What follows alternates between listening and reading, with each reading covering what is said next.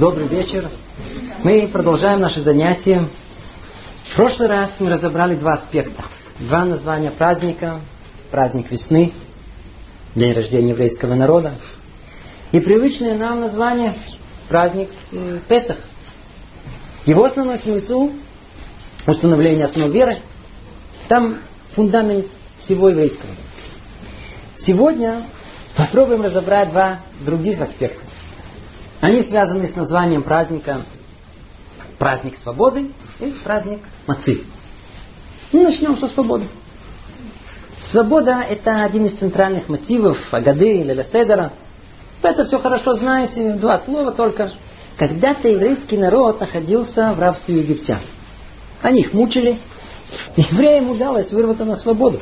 О, вроде отсюда и День свободы. Отличный повод устроить День Победы. Правда, написано, что не сами евреи рвались на свободу, а их вытащили. Все равно свобода. Можно отметить. Статую свободы построить. Так или иначе, но эти дни дают нам возможность покопаться в необыкновенно важной и актуальной для каждого из нас теме. Что есть свобода? Точнее, что есть свободный человек. Но чтобы понять, что такое свобода, надо начать с рабства. Только хочу предупредить, слово «раб» вызывает у нас автоматическую такую негативную ассоциацию. Раб, и вздрогнул. Голова отключилась. Неинтересно все. Поэтому я буду говорить «раб», имеется в виду тот, кто хочет быть рабом, раб по духу. А вы представляете себе робота. Это по современному не так пугает. Итак, египетское рабство – описывают, что не было подобному ему до этого и не будет после. Был максимум. Евреи находились в рабстве 210 лет. И если бы не вытащили их оттуда насильно, то не осталось бы даже искорки святости от их праотцов. Мудрецы, желая подчеркнуть, куда евреи опустились, указывают, что они опустились на 49 уровней духовной нечистоты. Распутство тела, распутство духа идолопоклонство называется. Всего есть 50. Смотрите, в наше время тоже сильно продвинулись. Но 49 ступеней? Вы понимаете, каких? Значит, мы еще что-то недопонимаем в нечистоте. Оказывается, есть еще много возможностей, потенциала испачкаться. А мы не знаем. Хотя интересно. А тогда знали. Вот во всем этом и погрязли евреи. Они родились рабами. Это было поколение рабов. Это значит, что они были не только рабами фараона, и были в полной зависимости от его прихоти, то есть пребывали в рабстве тела. Но после нескольких поколений всецело погрузились и в рабство духа. Рабство духа. Рабство духа это когда человек хочет быть рабом. Хочет быть рабом. Ему это не мешает. Все нормально. А ну скажите, из какого рабства легче вытащить человека? Из физического или из духовного? Ну, конечно, легче из физического. Наняли вертолет, пару отважных спасателей. И... А рабство духа? Сам должен. Ну. Рабство души это что-то внутреннее. Оно там, где-то в глубине сердца и разлито по разуму, чувствам, фантазии. То есть это то состояние, когда если даже человек выйдет из физического рабства, он останется рабом по духу своему и на полной свободе. Итак, мы прикоснемся сейчас к теме, что есть духовное рабство. О физическом говорить не будем, тут и так все ясно. Итак, что есть истинная свобода, кто он, свободный человек. Помню, э, как однажды мой знакомый поделился последними впечатлениями. Я с мамой поссорился. Точнее, они не поссорились, а поспорили на интересную тему. Кто робот? То есть, какого человека можно назвать роботом? Кто? Тот, кто делает, что хочет, или тот, кто делает то, что ему говорят. М? Интересный спор. Кто из них прав? А? Как вы думаете? Какой человек робот? Запрограммировали его. Робот. Ну только какой из них?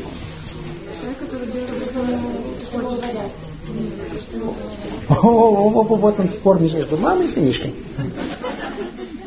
А ну попробуем на это посмотреть пошире и поглубже.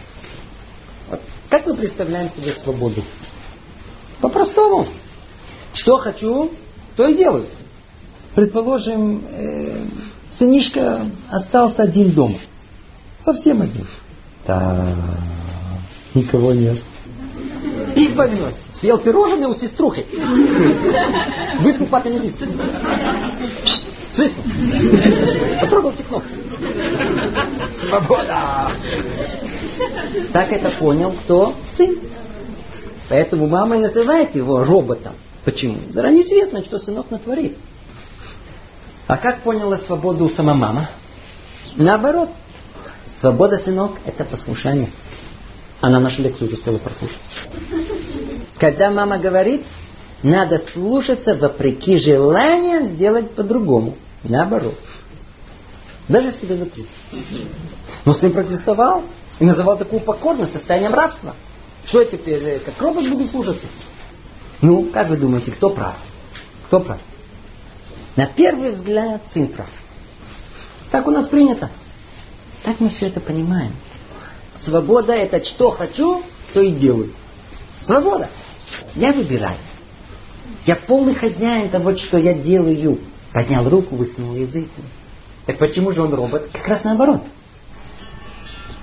О, по примеру, зазвонил телефон. А ну скажите, э, вы можете ответить на него? А вы можете не ответить? Это уже тяжелее. Есть для кого это практически невозможно. Теперь яснее становится, кто запрограммирован как робот. Кто раб? У него нет двух возможностей, а есть только одна. Это робот. Там внутри человека, у его «что хочу, то и делаю» есть один адрес. Его привычки и инстинктивные желания. Вот Клара. Когда все разошлись, она осталась заварным пирожным, таким, знаете, покрытым шоколадной глазурью.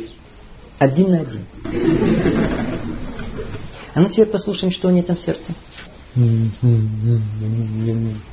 Не могу, не могу нести. Или представьте, Клава услышала последние новости по поводу Катьки. Что, где, когда, с кем.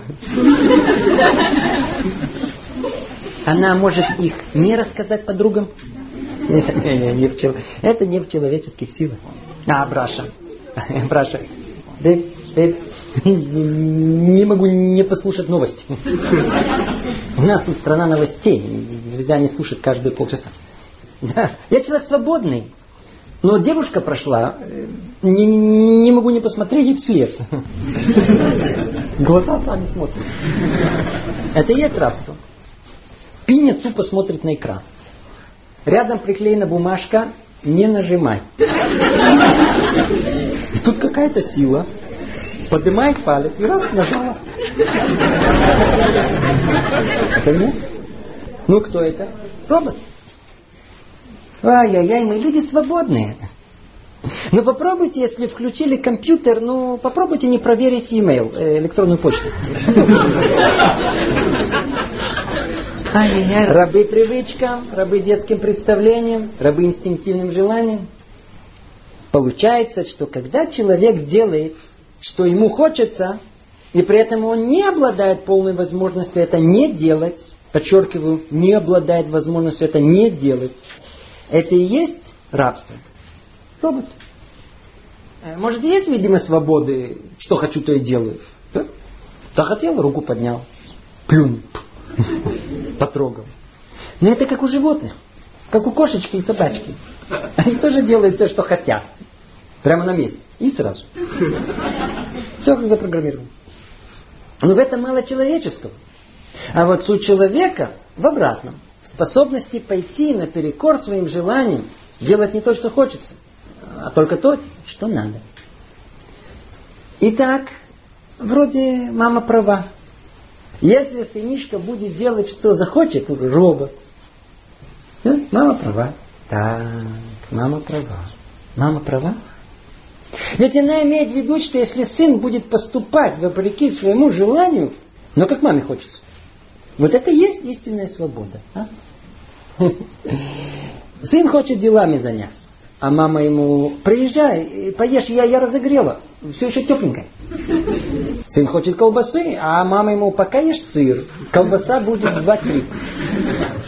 Естественно, что если сын в состоянии как послушать маму, так и не послушать маму, то у него свободы духовной побольше. Но. А что вдруг исполнять мамино субосбродство? Мне 36 лет, подумал сынишка. Жена, двое детей. Работаю на важной должности. Почему она вмешивается постоянно в мою жизнь? Дай пожить. Сын хочет отдохнуть? Не. Езжай 40 минут к маме, поешь, почему она подогрела. Тебе приятно будет. Сынишка, 36 лет, поест у мамы, что-то вкусное, жена явно не толково, она не разбирается, она с трудом чайник может разогреть. Я ее сразу разглядел. Получается, что если человек будет поступать вопреки своему желанию, как то повелевают ему другие люди, то снова он попадает в рабство. Но уже не своих, а чужих мнений. Раб своих желаний и привычек. Вот так можно попасть не только под маму.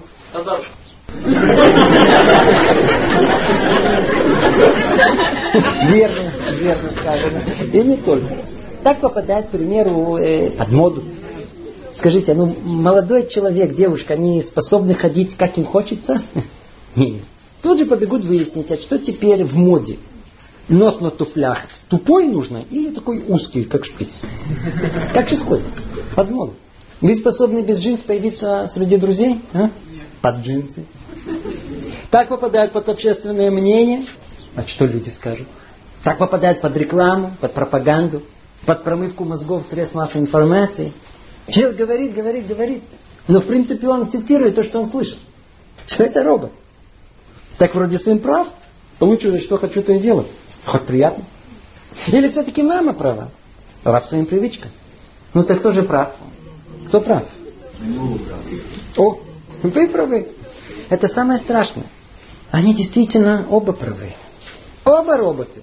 Не хочу портить настроение, но получается печальный, но интересный вывод. Человек пребывает в вечном рабстве. Слушайте сейчас внимательно. Человек всегда раб. Раб то ли слепым желанием своим, то ли слепым желанием чужим. Раб то ли своей наркотической зависимостью, то ли других людей. Хотя они прикрывают это высокими словами, идеями, партийной программой. Но за этим те же слепые личные желания и амбиции. Вот так вся наша жизнь проходит между желанием своим или желанием чужим. Это и называется рабство. Надо только переварить. Тяжело, но можно. А ну давайте эту же мысль скажем яснее. Мы много раз говорили, что человек движим силами. Ничего с ним не произойдет до тех пор, пока там изнутри не пробудется в нем какое-то желание. Что за желание? Что за сила? Их много. Мы уже говорили об этом неоднократно. Человек обнаруживает в себе силы физиологические, телесные. Это то, что находится у него на первом этаже. Над ним, на втором этаже, силы эмоциональные. Там находятся человеческие качества. Над ним этаж третий. Там находится разум человека, его интеллект. Там же и воображение, фантазия человека. Вот эти три этажа – это здание, имя которому человек. Но если мы посмотрим на все эти силы под другим ракурсом, то увидим о том, что они делятся на две половины. Есть силы слепые и силы зрячие. Зрячая сила у человека одна. Разум. Почему он зрячий? Потому что он единственный, который способен увидеть, куда вести человека. Единственный, который может предвидеть то, что вы сделали сейчас, какое последствие этого будет потом. Он капитан человека, должен его вести. Но, но сам по себе он это не способен делать. Ему необходима помощь положительных человеческих качеств. Только они помогают разуму видеть будущее и контролировать всего человека. И если нет этих положительных качеств, то разум становится слугой сил слепых. И тогда он превращается просто в компьютер, который будет придумывать отговорки и всякие разные обманы. Разум И хорошее качество человека, положительное, это лагерь зрячих сил. С другой стороны, все остальные силы, как то физиологические желания, плохие человеческие качества, пустое порхающее воображение, фантазии, все это лагерь сил слепых. Слепых. Почему слепых? Потому что они пробуждаются. Но для чего сами по себе они не знают. Они просто слепо толкают человека. изначально устроены таким образом, чтобы разум указывал им дорогу, чего хотеть. Для чего хотеть. Но если эти слепые силы вырвутся из-под контроля разума, то слепо поведут человека в никуда. То есть э, до первой ямы. Их легко распознать. Они говорят изнутри одним единственным словом «хочу». Хочу есть, хочу спать, хочу денег, хочу почести. Они слепые, не знают, для чего они толкают человека. Вот человек позавидовал. Почему надо завидовать? Не знаю. Просто откуда-то изнутри завидуется. Абраша сидит, размечтался. Абраш, а для чего ты мечтаешь? Чего? Я просто так мечтаю. Я... Мне как-то просто мечтается. А вон Слава. Слава хочет прославиться. Слава, а для чего тебе прославиться? Ну, прославился, что дальше? Не знаю. Просто хочу славы. Слепые силы орут «хочу». Зрячие тихо шепчут, это неразумно. Причем только вред, не трогай, не соглашайся, не иди. А слепые, а я все равно сделаю. Хочу, чтобы было приятно сейчас. Слепые силы хотят командовать. Да я порулю. А зрячие, куда? До первого столба? А слепым хочется нестись, хочет, хочется дорваться, съем. Но решил не есть. Ш, молчи. Человек хочет делать, что хочется. Ему кажется, что в этом его свобода. Что хочу, то и делаю. Но хочется кому? Конкретно, что хочу, то и хочется. Кому хочется? Все той же слепой команде. Вы слышите? Слепым и бессмысленным желанием. Вот это не свобода, а полное рабство. Захватив контроль, слепые силы просто калечат человека без перерыва. Не дают ему минуту спокойствия, отравляют жизнь. Тут не сдержался, съел. Потом э, полдня живот болит. Там не сдержался, сказал. М? Поссорился со всей семьей жены. Тут, когда надо было сказать, промолчал. Перестали здороваться. От этого давление поднялось. Там не удержался, подсмотрел. Ну, до утра не мог заснуть. Кто калечит нам жизнь, кроме наших родных слепых? А? И тем не менее, человек продолжает пользоваться правом калечить себя, как он хочет. И вы мне не скажете, как жить. Все это рабство. И, соответственно, качество жизни, как у рабов. А что есть свобода? Что есть свобода? Это когда зрячие силы сильнее слепых. Вот Абраша. Вот Абраша утром проснулся. Пришел в себя, и зрячий разум ясно и понятно говорит слепому телу. Встань. Не. Встань. Даже не шелохнется. Завтра экзамен, сядь учиться. Не двинется даже. Что это значит? Это значит, что силы слепые сильнее. А как должно быть? Наоборот. Встань. Встал. Сядь учиться. Сил. Учится. Это человек свободный. Это человек, который сумел силой разума победить слепые силы, поставить их под контроль. Контроль означает, что когда надо встать, встанет. Когда не надо встать, не встанет. Но и то, и другое под контролем разума. Когда разум взвесил и так решил. Вот это свобода. Слушайте, вот это свобода, контроль разума. Такой человек свободен и в рабстве. Такие люди в тюрьме чувствуют себя свободными. У них есть контроль, что они едят, контроль, что говорят, контроль за порядком. У них вообще есть порядок дня, порядок мыслей. Как у нас называется вечер Песаха? Лель седер. Ночь порядка. Там все упорядочено. Итак, силы зрячие должны быть у нас сильнее сил слепых. Мы должны развить в себе. Как мы видим, все это необходимое условие свободного человека. Необходимо, но недостаточно. Недостаточно. Как мы сказали, человек не должен быть рабом ни своих слепых желаний, ни чужих. Он должен быть способным поступать вопреки этим желаниям. Угу.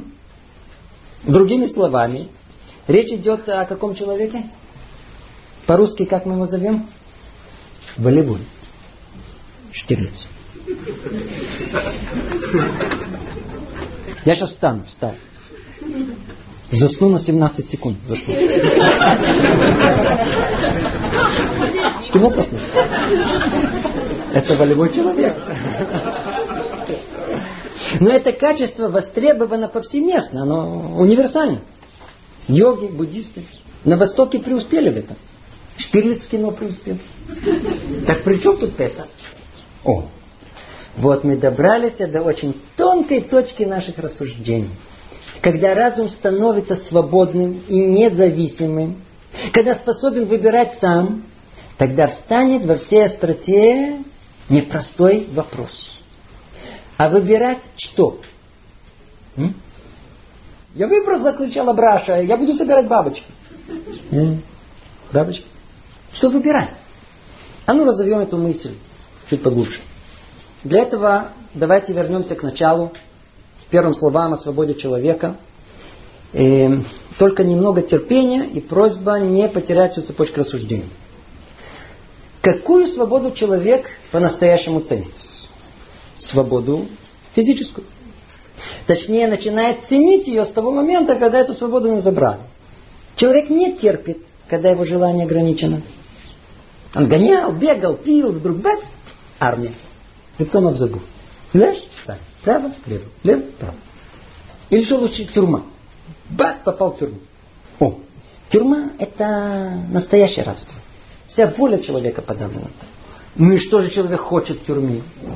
Больше всего он хочет выйти оттуда. Он ждет, не дождется той минуты, когда он покинет это рабство. И вот он ждет, дождался, вышел. Хе-хе, тяжело себе представить чувство, которое владевает человеком, когда он удостаивается физической свободы. Вдруг жизнь вспыхнула светом, пенящими чувствами свободы, жизнью запахла. Уфоре. И так день, два, неделя. Побесился месяц, отдохнул, полежал. Слово за словом с женой поругался.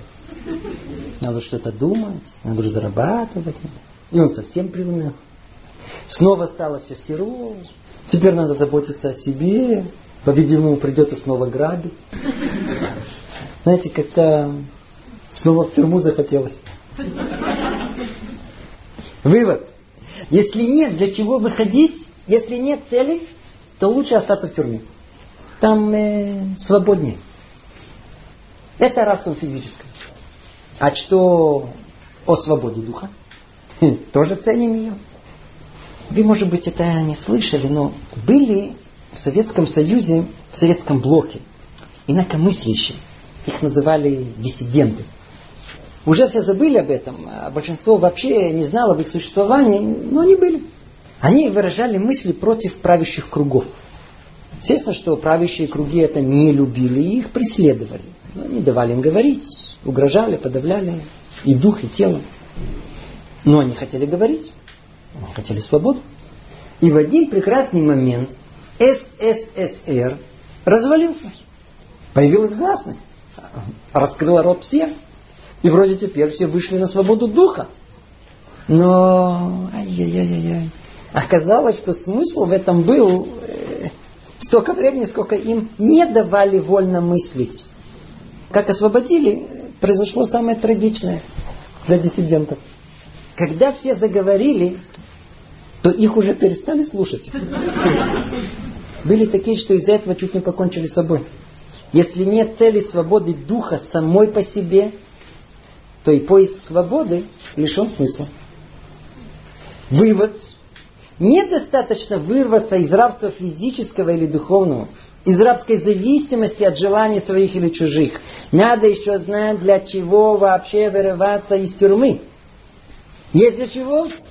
Нет. Ну тогда оставайтесь там. Ведь без этого нет смысла покидать рабство. Там уютно. А у меня есть. Я человек волевой. Я добьюсь своего. Добьюсь чего? Своего? Это то же самое рабство. есть цель, есть для чего выходить из рабства.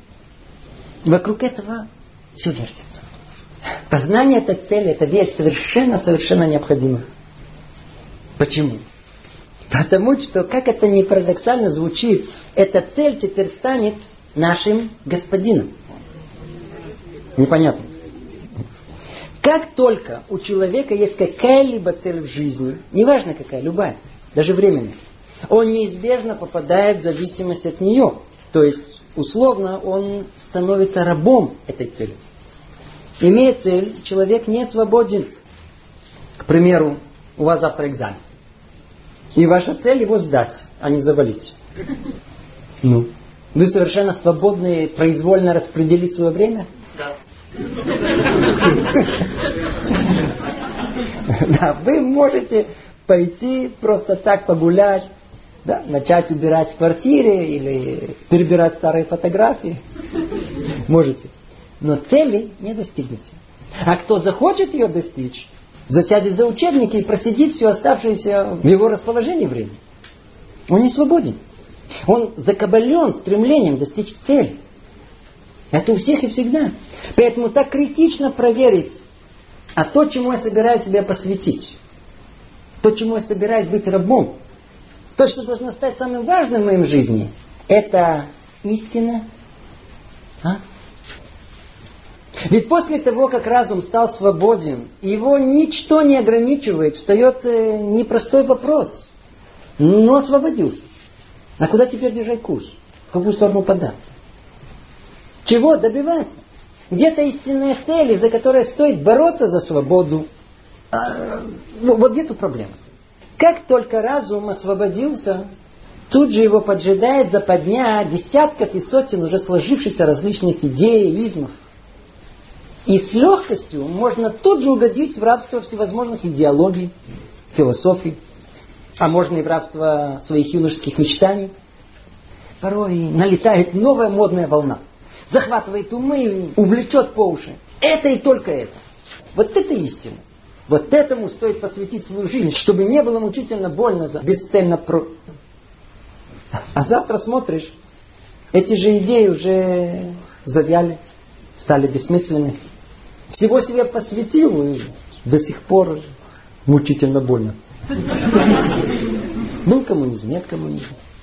Сионизм, постсионизм. Ведь человек был готов отдать свою жизнь за новые революционные идеи. А через поколение смеются над ними. Или из другой области. Порой человек считает себя свободным, совершенно свободным. Но он вообще не замечает, что строит всю свою жизнь по представлениям и клятвам задора юношеских лет.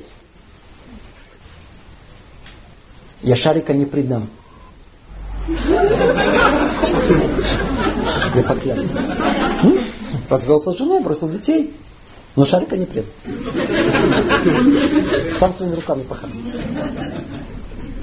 Как часто, к сожалению, достигнув зрелости, мы не проверяем, не переоцениваем те аксиомы жизни, которые приобрели еще в юношеском возрасте. Так мы можем находиться в плену детских представлений, которые приобрели в 14-15 лет. И это слепое рабство, туда легко-легко угодить. Ну, что же делать? Откуда у человека критичность и прозорливость понять, что временно и ложно, а что истинно и вечно? Какая цель достойна? Разуму нужен маяк, направление, понимание, что такое хорошо, а что такое плохо, что добро, а что зло. Все это не может человек установить сам, иначе все это будет относительно. У одного одно мнение, как у сына, у другого другое, как у мамы. И оба неправильно. Поэтому нужен источник внешний, независимый, который и осветит разуму дорогу. Нужны ясные рамки, ведь без них теряется и самоконтроль. Ой-ой, не входя в эту огромную тему, саму по себе упомянем лишь выводы. Цель, о которой речь идет, одна. И только одна. Это цель самого человеческого творения. И не меньше этого. И указать ее может только тот, кто человека сотворил. И как только человек осознал, что есть цель его появления в мир, он тут же должен всю свою жизнь посвятить чему? Достижению этой цели. Только для этого стоит рваться из рабства. Иначе все равно, что не делай, в нем останешься. Вот для этого надо искать истину в жизни. Я готов быть рабом цели моей жизни, но только тогда, когда я буду уверен, что эта цель истина. Поэтому нужно ее искать, не спать, спорить, ругаться, отстаивать, критиковать. Все перемолоть.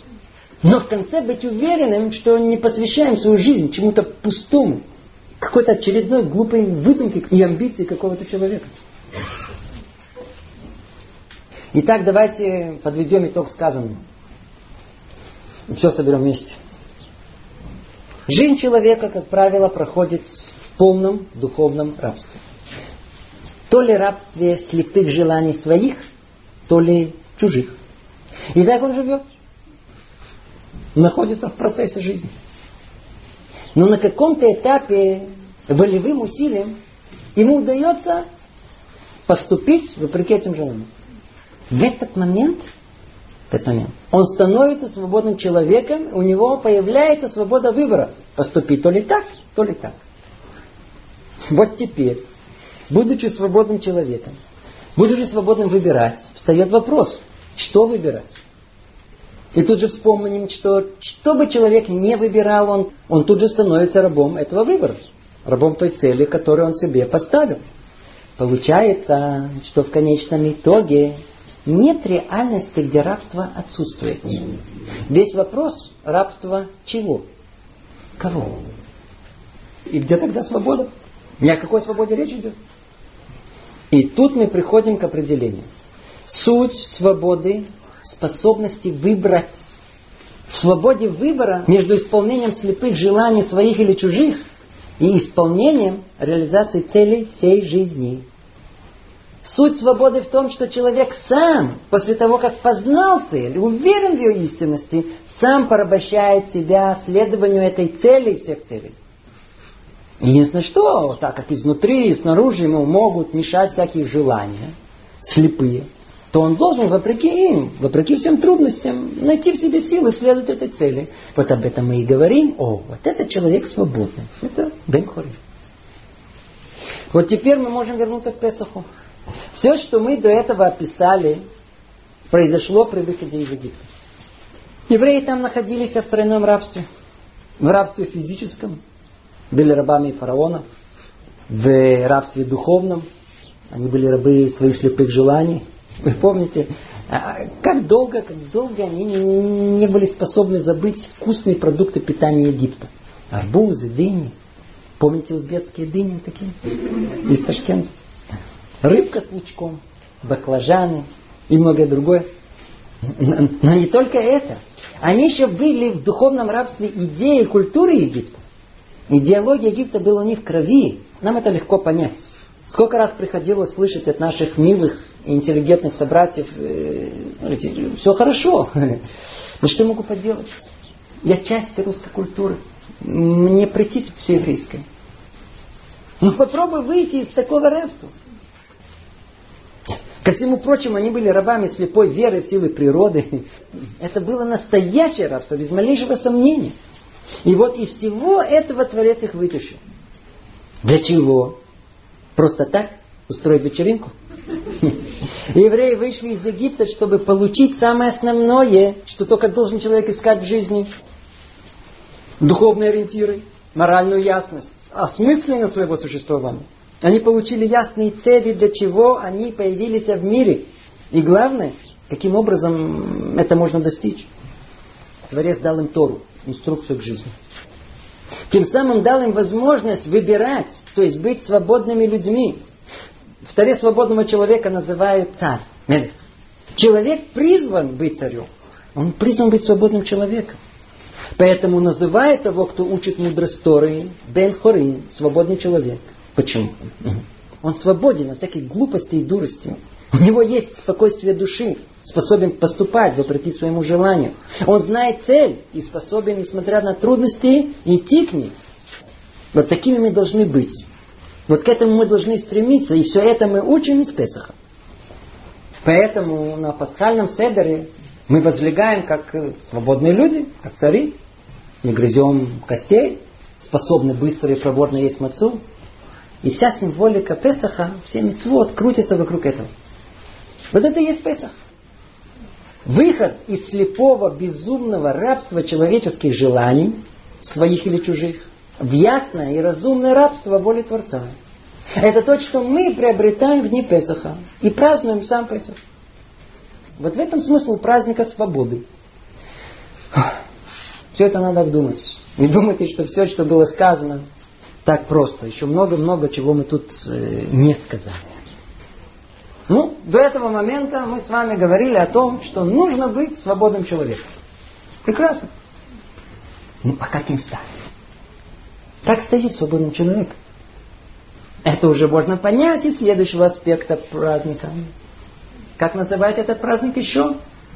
Хага Мацот, праздник Мацы. О, давайте займемся Мацот. Слово маца у нас тут же ассоциируется с каким словом? Хамец, квасное. Хамец и маца. И как-то праздник вертится вокруг этих двух составляющих. Хамец это что-то страшное. Это один из самых строгих повелений Песаха, известных и хранимых во всех поколениях. Запрет еды квасного. Хамец. Там есть три составляющие. Запрет еды квасного, хамеца, запрет получения выгоды от квасного и запрет хранения квасного в своем владении все семь дней. И наказание за все это карет. Карет. Это запрет. Нельзя. Не. А с другой стороны, есть повеление в пасхальную ночь, есть мацу. Да? Наоборот, мы не хотим, ешьте маца. Ну, во-первых, попробуем коротко напомнить, в связи с какими событиями появляются эти понятия. Откуда это? В Таре об отце сказано в явной форме. После казни первенцев египтяне так были перепуганы, что повелели евреям немедленно оставить Египет. Прочь. И в память об этом событии, когда в спешке исхода не было времени дать тесту прокваситься, и пришлось печь опресноки, мацу, мы до сегодняшнего дня едим мацу. И дальше в без объяснений упоминается запрет на хамец. Ну, это так, как мы понимаем. Недавно мне пришлось поговорить с одной очень образованной тетей. Так она пожаловалась. Говорит, что теперь? Из-за того, что что-то произошло 3000 лет назад, теперь что? Мы неделю должны хрустеть мацой? Ну хорошо, историческая память о маце.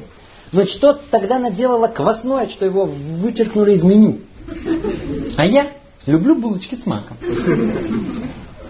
Как вы понимаете, тетя спросила отличные глубокие вопросы, особенно вторую часть.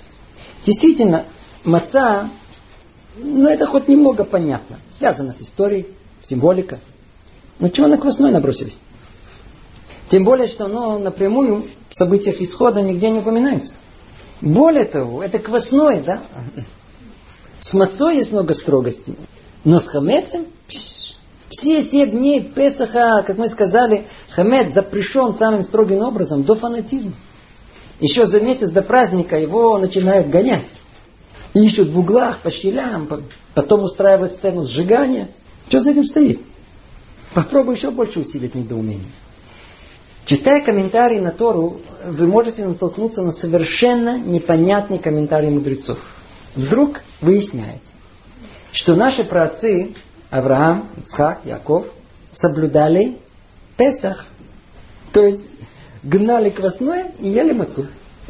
Ну, ну что вы на это скажете? Это уже, кстати, на грани, может, перепутали, да, не... Вы время придумали. Что за Песах? Ведь для наших праотцов хамец и маца э, всего лишь память о событиях, которые должны будут произойти. Как они об этом узнали? Вообще, как все это понимать? Мы попробуем ответить на этот непростой вопрос, но прежде обратимся к самим понятиям. Хамец и маца. Покопаемся в них. Во-первых, что это такое? Маца это просто. Берут специально приготовленную муку и воду и быстро-быстро их перемешивают, быстро-быстро раскатывают и раз в печку. И тут же выпекают. Если пройдет с момента замеси больше, чем 18 минут, такая маца уже считается непригодной. А как получается квасное? Хамец. Вроде начало такое же. Замешивают муку с водой. Но после этого тесто оставляют в покое. И дают время, чтобы оно постояло, побродило. Начинается процесс брожения, смесь наполняется пузырьками газа, которые начинают это тесто раздувать. Это придает пушистость, мягкость, вкус, а? Булочка с маком. Интересно, что маленький кусок теста может разбухнуть до больших размеров. Это не увеличивает массу, но зато увеличивает объем. Это хамец. Заметьте, что для приготовления хамеца нужно э, просто ничего не делать. Не надо усилий. Можно расслабиться, отдохнуть. А как маца? О, тут необходимо приложить постоянное большое усилие. Делать это быстро и проворно. Хамец и маца. Ну, так что же кроется за этими продуктами питания? Что затеяли вокруг него целый тарарам? Еврейская мысль, как правило, за всем обыденным, что упомянуто в Торе, видит необыкновенно глубокую реальность этого мира. Так за мацой и хамецом кроется очень сложная структура сил, воздействующая на всю систему еврейских обязанностей. И не повелела бы нам Тара соблюдать ритуал прошлого, если бы элементы этого соблюдения не были бы вне времени, то есть актуальны в любой ее момент. О, надо это только понять. И начнем с квасного. Хамец. Обратите внимание, как квасное квасится. Вначале оно постепенно так растекается, а потом начинает приподниматься. Два этапа. Так вот, мудрецы усматривают в этом намек на два основных человеческих порока. Тава и гава. То есть вожделение, лень и высокомерие, гордость. Хамец начинается с того, что он вначале стремится удобно раскваситься, разместиться, так знаете, разложиться. Что это? Это враг номер один. Это его величество лень наша родная, дорогая лень. А затем начинается процесс раздувания. Это уже гордость, высокомерие. Такой большой объем, пузырь. Начнем с лени. Ну, на первом этапе квасится лень. Откуда она появляется? Мы с ней не рождаемся. Ведь вы видели детей ленивых? Больных, да, но ленивых нет. Носятся туда-сюда. Итак, откуда же лень? Лень мы выращиваем сами в себе. Спросите, как?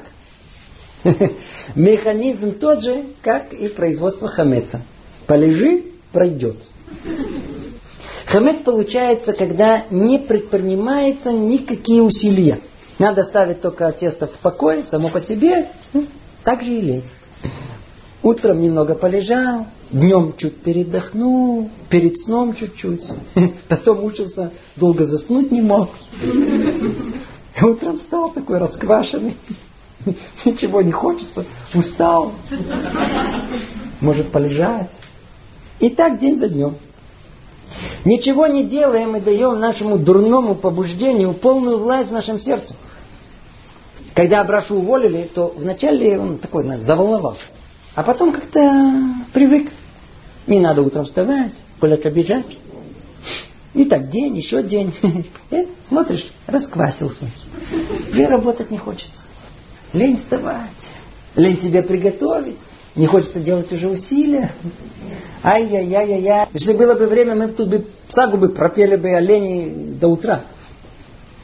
Природа человека быть ближе к земле. Полежать, отдохнуть, расслабиться раскиснуть. Не любит человек трудиться. И если делает усилия вопреки его природе, да, подобно чуду. Человек в Таре назван Адам. Интересно, что это имя он дал сам себе. Что вдруг? Почему такое имя? Но он это объяснил, это по-простому. Так как он взят из земли, а на языке Тары э, земля это Адама, поэтому ему подходит имя Адам. Но только это немного странно. Ведь остальные живые существа были сотворены из той же таблицы Менделеева. Ага? Это первое. Второе. что то, что делает человека человеком, это его духовная сторона, разум, речь, а не сторона материальная. Непростые вопросы. Но они появляются только из-за нашего недалекого и ограниченного взгляда. А понимание первого человека было другое. Он был пророком и глубоко осознавал свою суть. Первый человек знал, что цель его появления в мир превратить свое грубое материальное начало в естество тонкое, духовное, и в этом вызов всей его жизни. Преодолеть тягу к лености и неге посредством усилия и быстроты проворства. Чтобы стать человеком, необходимо не дать себе расслабиться, раскиснуть. Теперь яснее становится, почему даже немного хамеца нельзя оставить в свое владение. Ведь если оставим даже совсем немного, это как яд, заново растечется по всему телу, все отравит.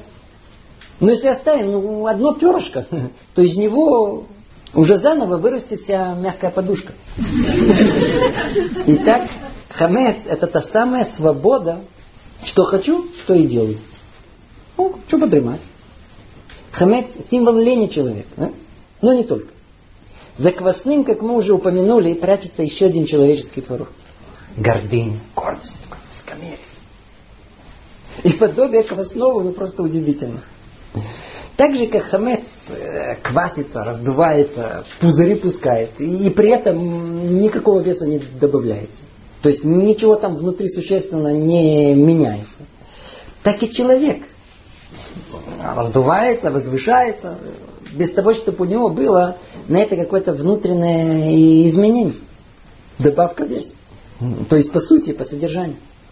Так же, как хамец выглядит больше, чем он есть на самом деле, так и гордец старается произвести впечатление э, больше, чем он есть на самом деле.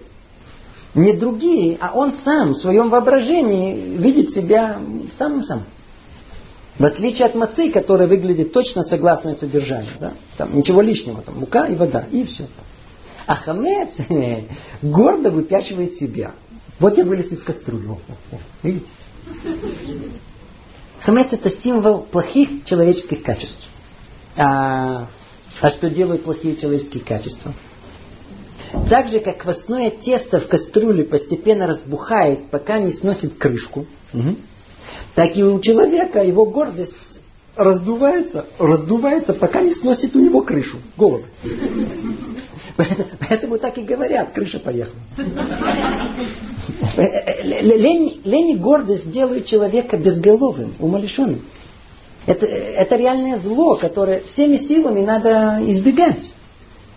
Вот поэтому так устражила Тара условия изгнания Хамеца. Полностью, до последней крошки, в углах, в щелях. Чтобы видно не было, ни-ни. А потом все заново перепроверить, удалить сердце. Все, чтобы человек почувствовал, что надо полностью загнать лень и высокомерие. И в мыслях, и в складках сердца, и по углам, везде. А почему мы едим хамец Отличный вопрос. Я вам чуть позже отвечу. Мы к этому идем, в принципе. Итак, это хамец. А что спрятано за мацу? В противоположность хамецу маца символ проворства и быстроты. Символ скромности. Мацу готовят, делая постоянные усилия. Быстро и проворно, так же, как происходил исход евреев из Египта. Так же, как требует любое доброе дело. Усилия и быстроты исполнения. Нет времени кваситься и разлагаться. Нет места лени в ее приготовлении. Так же, как пришла свобода и освобождение из Египта силой и быстротой, также можно прийти к настоящей жизни только силой быстроты и расторопности. Это основа служения Творцу и учебе Торы, исполнения всех мецвод. Поэтому начинается Шулхана Рух со слов «Будь отважен, как тигр, легок, как орел, быстр, как олень, силен, как лев». Ну, все, чтобы выполнить волю Бога. А? Так, таким человек должен быть. Легок, как орел, быстр, как олень. Поэтому говорят, подвернулась мецва, не квась ее, а, а выполняй тут же. Ведь если только чуть пристановился, э, уже поздно, уже, может уже не надо. Итак, э, в противоположность хамецу маца обязывает силу и быстроту мысли и действия. Но это еще не все. Как мы уже упоминали, в маце есть точно то, что она есть. Э, не больше. Только мука и вода. Минимум.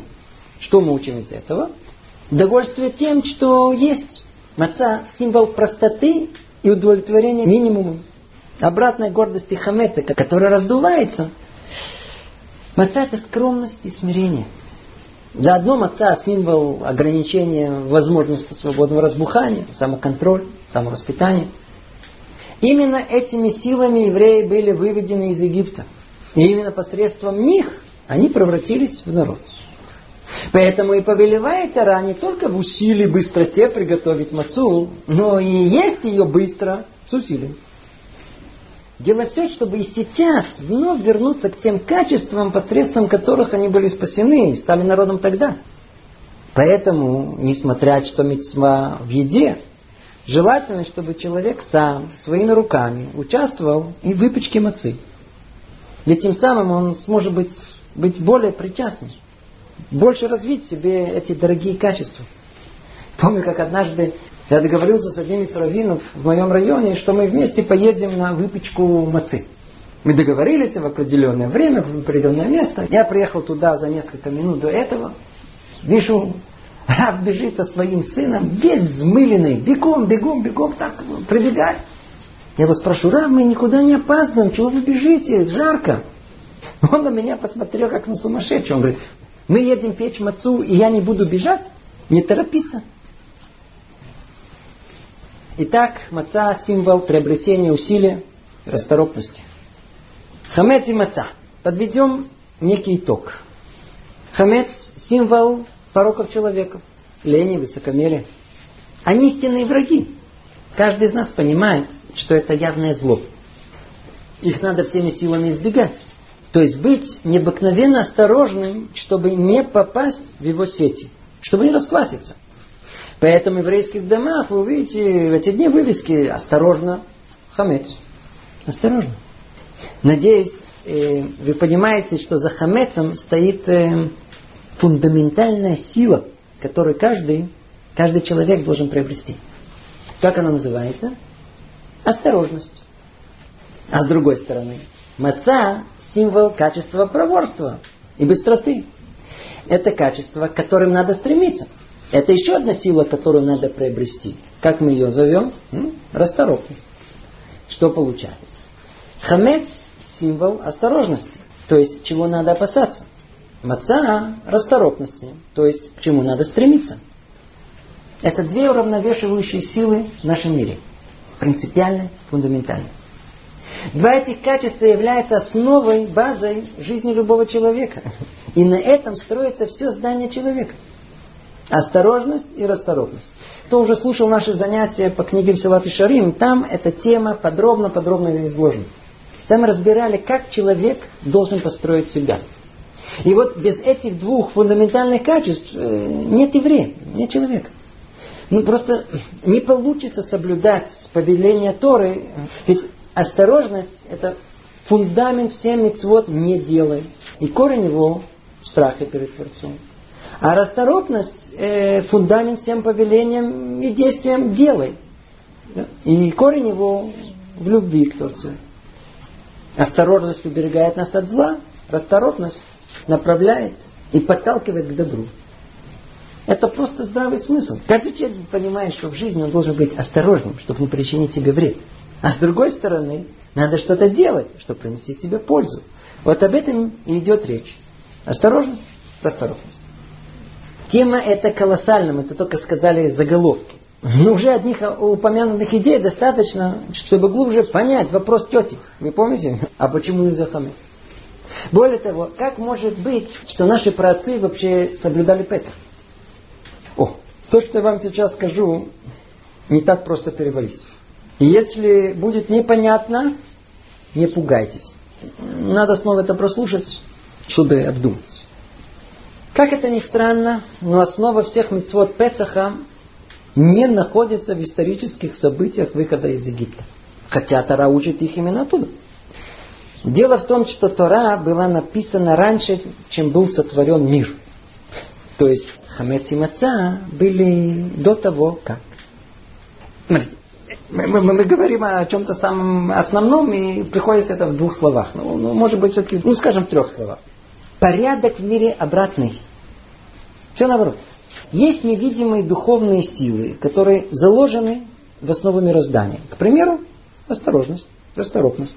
И на них все строится. Они скрыты и невидимы, как законы природы. И когда приходит время, они должны проявить себя в явной форме. Вот так и произошло, когда пришло время получить Тору. И как мы сказали, без осторожности и расторопности повеление Торы не выполнишь. Теперь конкретно это проявилось в форме поспешности выхода из Египта. Вот теперь эту абстрактную, высокую духовную идею можно реализовать и на практике. То есть можно теперь повелеть и среднему человеку. Как? В форме запрета на хамец и повеления из мацу. Получается, что не события Песаха, выхода из Египта, послужили причиной этих мецвод, а наоборот, наличие этих сил привели к Песаху и выходу из Египта. Еще раз. Не в начале события мецва, а потом мы приписываем ему духовный смысл, а наоборот. В мире существует духовный смысл, поэтому это событие происходит эта мецва побелевается. Вот это то, до чего наш протец Авраам дошел сам. Что есть реальность в мире, которая обязывает существование мацы и хамеца, как повеление разума. То есть в мире есть фундаментальные силы, как то осторожность и расторопность. Поэтому должно существовать в мире события, из которого мы, как прообраз, будем учить, как их развивать и тренировать. Ну, надеюсь, что это было понятно. Вот в этом и ответ и вам. Почему весь год мы едим хамец, а не мацу? Причина в том, что мы не можем оставаться весь год на уровне мацы. Кто так может, э, уже не с нами. Ему тут в этом мире делать нечего. Ведь, э, ведь снова, что есть маца? Это только мука и вода, без пузырей посередине. То есть, э, встань, встал. Учись, учиться. Это вершина, это идеал. И он совершенно необходим, как прототип, чтобы мы знали, куда стремиться, куда идти. Раз в году должен быть некий прообраз того, как должно быть. Оттуда все учится. Но в течение года, в течение года не так уж просто. Не так просто, надо к этому стремиться. Поэтому есть булочки с маком весь год, можно. Но чтобы маца стояла перед носом. Вот поэтому Песах это такой важный праздник. Поэтому с него все начинается. Он основа всего еврейского. Ну, теперь мы можем собрать все вместе. Песах назван временем свободы и выхода из египетского рабства. Это время, когда человек может приучить себя быть свободным человеком. Но свободным от чего? От своей лени и гордости. От кислой физиономии. Поэтому так важно искать хамец не только по всем углам и щелям своего дома, но в первую очередь изгонять его из углов и щелей своего сердца. Поэтому сказано в Агаде, что каждый еврей обязан видеть себя, как будто он сам вышел из Египта. У каждого из нас должен быть свой личный выход из Египта. Вода, о которой вы говорили, была тогда. А с тех пор, может ли быть несколько галутах, и до сих пор там находится? Вы хорошо спрашиваете. Может быть, надо было это подчеркнуть больше. Еще раз. Свобода, которой мы учим из выхода из Египта, это свобода духовная. И тот, кто ее обладает, свободен и в изгнании, и в тюрьме. Эм, может быть, э, будет понятнее, если я расскажу вам одну притчу. Притчу. Жил-был один человек. Да? Абраша. Абраша был бедным человеком. Да, у родителей не было возможности обучить его грамоте, специальности. Так он вырос неуч, негах. И вот в один прекрасный день Абраша купил лотерейный билет, и его чудо, он выиграл огромный приз. Ну, первым делом он решил это дело хорошо отметить, собрал всех своих знакомых, устроил пир на весь мир. После этого, не теряя времени, купил себе огромный особняк, лучшую машину, мебель, жену красавицу. Ну, отлично устроился. И с того времени каждый год он стал отмечать эту дату. Так время шло. Со временем заскучал, решил, э, может быть, э, подучиться. Интересно все-таки. Нанял себе лучших учителей. Они стали обучать его грамоте, мудрости. И постепенно, постепенно вошел во вкус. Стал учиться, еще учиться. И к удивлению окружающих, и еще более самого себя, он оказался способным. И со временем стал э, большим ученым, мудрецом. Время шло. И как то бывает, судьба, знаете, вертится как маятник туда-сюда. И в один прекрасный день снова все перевернулось, и он потерял все свое состояние. Ай-яй-яй-яй-яй, Абраша снова стал бедняком. Ну, как и был до того. Но когда подошла юбилейная дата дня выигрыша приза, к удивлению его знакомых, он снова закатил пир. Когда его спросили, ответил ему Браша, верно, деньги я потерял, я снова беден. Но знание и мудрость, которые я приобрел за эти деньги, не потеряны. И останутся со мной на веки вечные. Я остался богат духом, и это богатство никто у меня не сможет отобрать. Поэтому я отмечаю радость свободы, истинной свободы, которую невозможно забрать. Вот так и мы с вами. Вы правы. Мы сейчас с вами не свободны, мы в галуте, мы в изгнании. Но ту внутреннюю свободу духа, прообраз той свободы, которую приобрели наши предки при выходе из Египта и передали нам, уже нельзя у нас забрать. Вот это мы и празднуем. Всего доброго, Песах, Кашер Самех.